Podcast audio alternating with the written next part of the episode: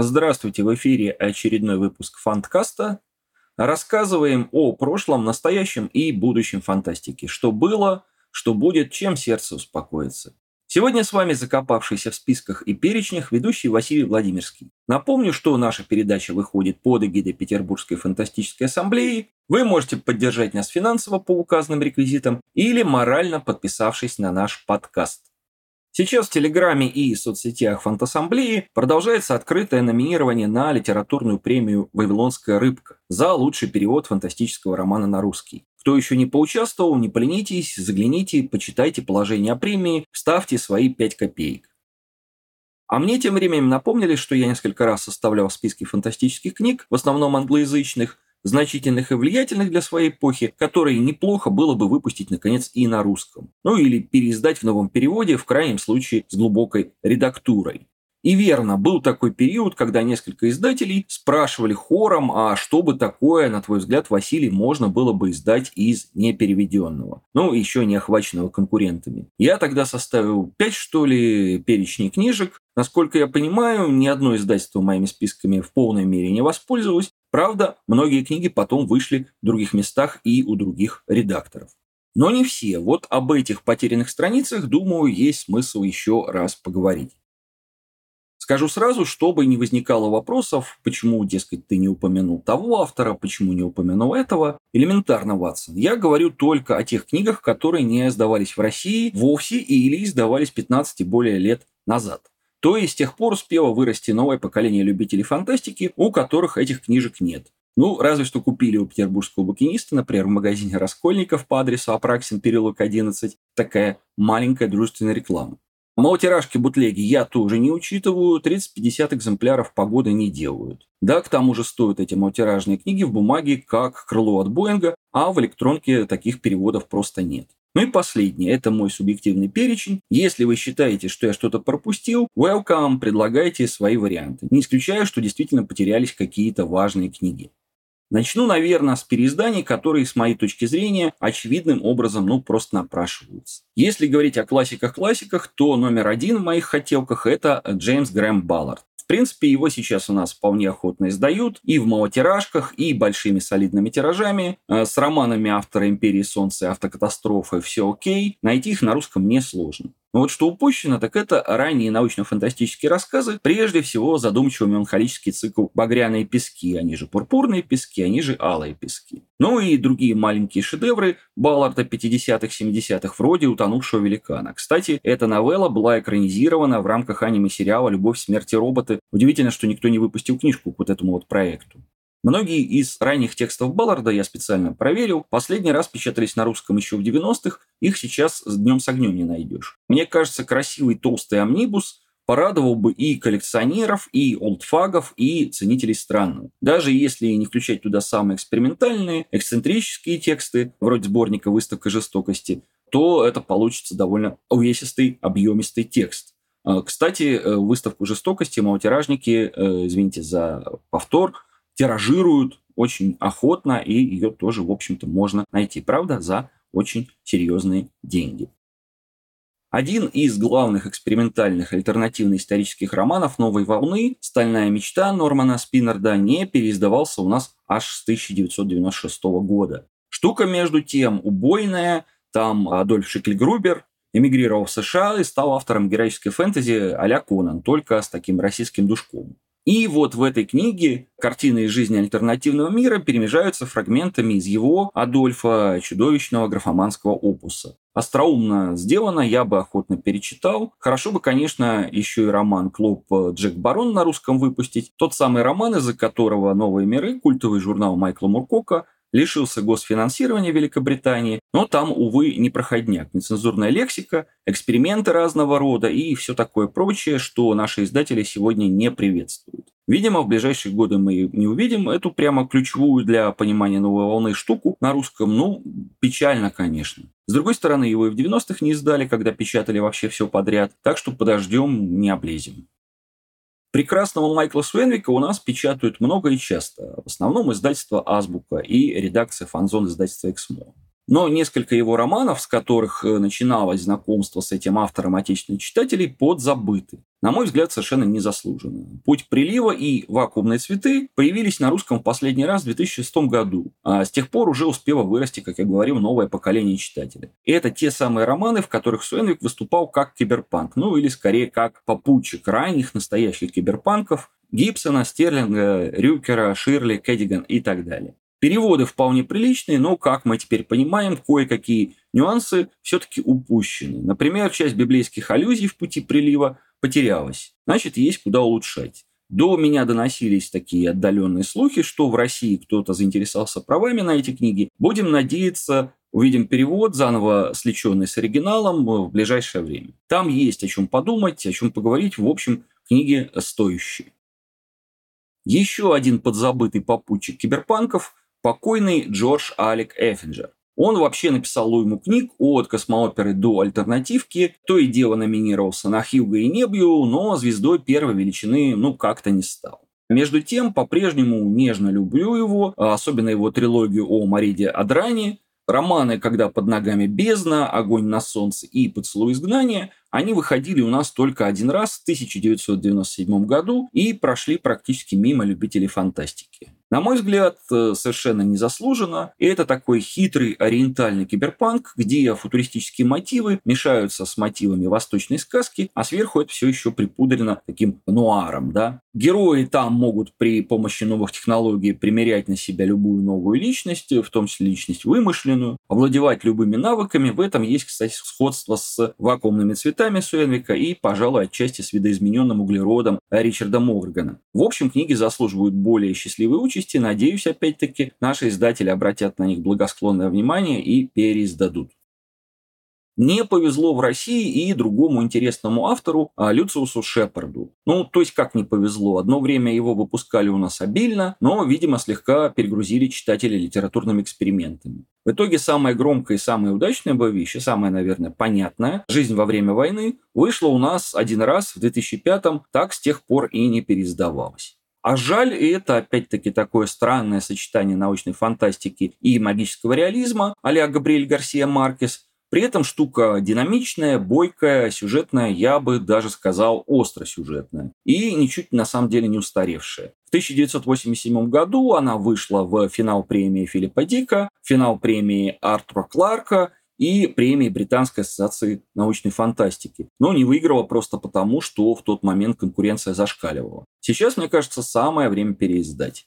Ну и совсем другое сочинение Шепарда – условный цикл сказания о драконе Гриауле. Часть цикла печаталась в авторском сборнике в далеком 1997 часть на русском не переводилась вовсе. Опять же, очень нестандартная фэнтези с латиноамериканским колоритом, взрослым серьезным сюжетом, не для школоты. Минус, э, собственно, один. Основу цикла составляют повести и рассказы. С другой стороны, сборники сейчас хоть и не разлетаются, словно горячие пирожки, умеренным спросом все-таки пользуются. То есть зависит от издания. Так почему бы не переиздать фэнтези Шепарда опять-таки амнибусом? Я не вижу препятствий.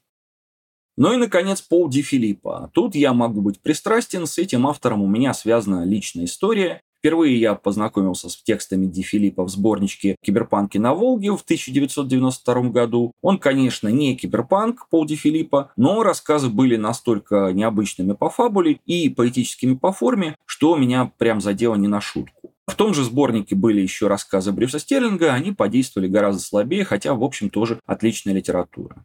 А Ди Филиппа я тогда прямо полюбил и дальше отслеживал специально прицельно. Видимо, полюбил его не я один. Куча книжек Ди Филиппа вышла в культовой оранжевой серии «Альтернатива». Правда, уже в альтернативе «Фантастика», а, когда она ушла из-под крыла издательства «Ультракультура». Так вот, из всех этих книг больше всего переиздание заслуживает, мне кажется, сборник «Потерянные страницы». И, разумеется, в новом переводе. Что такое потерянные страницы? И это совершенно очаровательная, насквозь литературоцентричная штука. Серия альтернативных исторических рассказов, в которых история 20 века рассматривается сквозь призму фантастики и поп-культуры вообще. Ну, то есть вот Роберт Хайнлайн стал э, президентом США и в свойственной ему манере решает проблему колонизации Луны. Или вот Алиса Шелдон, она же Джеймс Типтри-младший, становится директором ЦРУ. Или там Джон Кэмпбелл устраивает революцию в Европе. И так далее и тому подобное. Отличная литературная игра, загвоздка в том, что потерянные страницы остро нуждаются в новом переводе. Причем тут нужен не просто переводчик, не просто хороший переводчик, а переводчик с блестяще прокачанным скиллом стилизатора.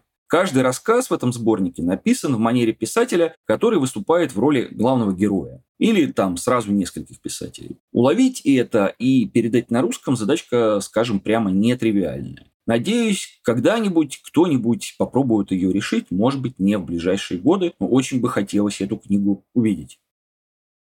Ну и что называется короткой строкой об авторах, переиздания которых, мне кажется, было бы очень уместно, но за которых я прямо вот впрягаться не готов.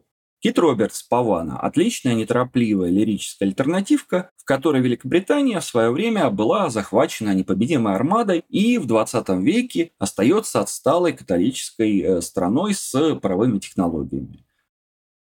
Брайан Олдис, особенно его экспериментальные Джеймс Джойсовские романы «Доклад о вероятности A» и «Босиком в голове». Ну и заодно тоже экспериментальный, но экспериментальный по-другому, «Освобожденный Франкенштейн» и стилизация под Лавкрафта и Уэллса «Слюнное дерево», это, по-моему, тоже было бы интересно. Джонатан Летом, э, романы «Пистолет с музыкой» и «Амнезия Творца». Такой мягкий киберпанк и мягкий пост-ап. Грег Иган, «Карантин» – самый понятный широкой публике роман одного из самых сложных современных мастеров сверхтвердой научной фантастики. Очень бы интересно было посмотреть на него в новом переводе. Брюс Стерлинг, киберпанк номер два, ближайший сподвижник Уильяма Гибсона в 80-х. Поздние романы у него, на мой взгляд, тяжеловаты, но вот толстенький амнибус с рассказами Стерлинга, особенно с рассказами ранними, украсил бы, мне кажется, какую-нибудь подарочную серию. Или там два амнибуса. Я бы туда еще статьи и эссе добавил, очень перспективная тема, учитывая, ну, особенно вот сейчас возрождающийся интерес к сценариям будущего. Ну и, собственно, о пропущенных страницах, о том, что на русский язык вообще не переводилось, а очень хотелось бы. И тут опять-таки есть нюанс, точнее, два нюанса.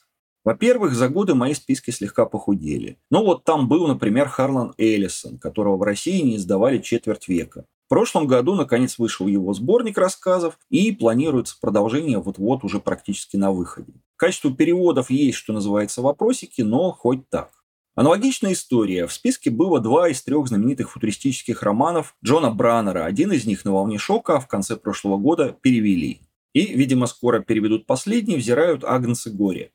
Удачнее всего получилось классическим циклом Джеймса Блейлока, ну вот основоположника стимпанка, если слышали. Все его книги которые я настойчиво рекомендовал, вышли такие в издательстве «Аркадия», причем не только основные романы о Лэнгдоне Сен Иви, а те самые, с которых э, стимпанк начинался, но и целых два сборника прилегающих повестей и рассказов, что как бы намекает нам на успешные продажи центральной тетралогии. Второй нюанс. Были в списке книги, которые требуют все-таки изучения в оригинале и отдельной оценки. Ну вот, например, покойная Кейдж Бейкер написала огромный цикл, такую хронооперу о войне во времени, называется «Компания». У Кима Ньюмана, большого эксперта по хоррору, кстати, друга и соавтора Нива Геймана, есть цикл романов о вампирах в разном историческом и культурном антураже. Вампиры в викторианской Англии, вампиры на фоне вестерна, вампиры времен Холодной войны с кучей литературных и кинематографических аллюзий. И в том и в другом случае рассказы из этих циклов, переводившиеся на русский, выглядят очень симпатично. Но что там у Бейкер и Ньюмана с крупной формой, это надо смотреть в оригинале. Авторы вроде бы не безинтересные, многократно выдвигались на жанровые премии, но не могу сказать, что без них в нашем представлении об истории фантастики зияют какие-то чудовищные дыры.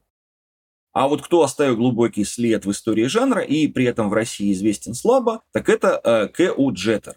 Собственно, Джеттер тот самый чувак, который придумал стимпанк 80-х и начал его активно продвигать на страницах журнала Locus. Да, изначально это была такая шутка для своих, но его вклад в развитие фантастики не вызывает сомнений. Но вот какая штука. Из основополагающих стимпанковских романов у нас переведена и неоднократно переиздавалась книга Тима Пауэрса «Врата Анубиса». Относительно недавно вышел, слава богу, вот этот цикл Джеймса Блейлока. Осталась последняя книга «Ночь Марлоков самого К. У. Джеттера». И с ней никаких подвижек пока нет. Да, я тут посмотрел, читатели в отзывах негодуют, что в как бы стимпанковском романе нет ни гигантских э, шагающих боевых роботов, ни пассажирских дирижаблей над Великобританией, ни э, паровых вычислительных машин. Но ведь их и в других настоящих стимпанковских романах не густо. Своем сиквеле «Машины времени» Уэллса, где Марлоки захватывают викторианский Лондон, а всякие легендарные английские герои им противостоят, Джеттер скорее иронизирует над традициями жанра. Такой, знаете, британский юмор в американской интерпретации немножко кислотный. Ну, что поделает, Джеттер – любимый ученик Филиппа Дика. Но без «Ночи Марлоков» картинка не полна, портрет стимпанка до конца не складывается.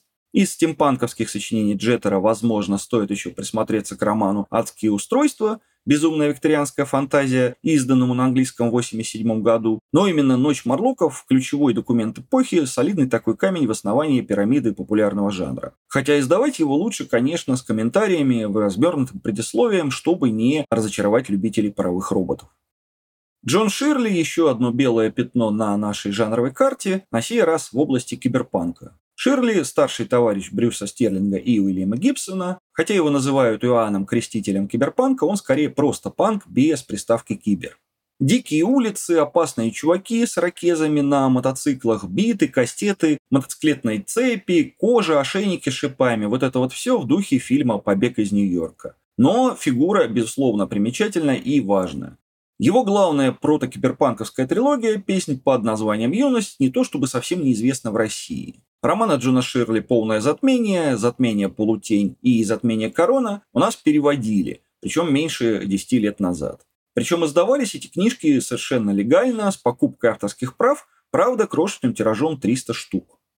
На фоне сочинений следующего поколения эти тексты, может быть, выглядят простовато, слегка наивно, но тут важно понимать, что без песни не было бы ни схизматрицы, ни нейроманта. Вернее, были бы, но какие-то совсем другие, лишенный изрядной доли панковской жесткости, панковского вызова.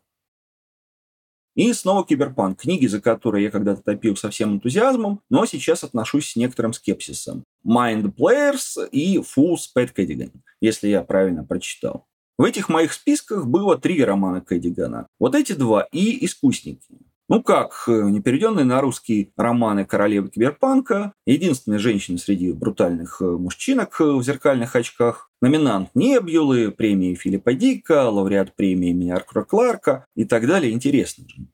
Но в 2021 году «Искусники» таки вышли на русском, и оказалось, что эта книга унылая чуть менее чем полностью.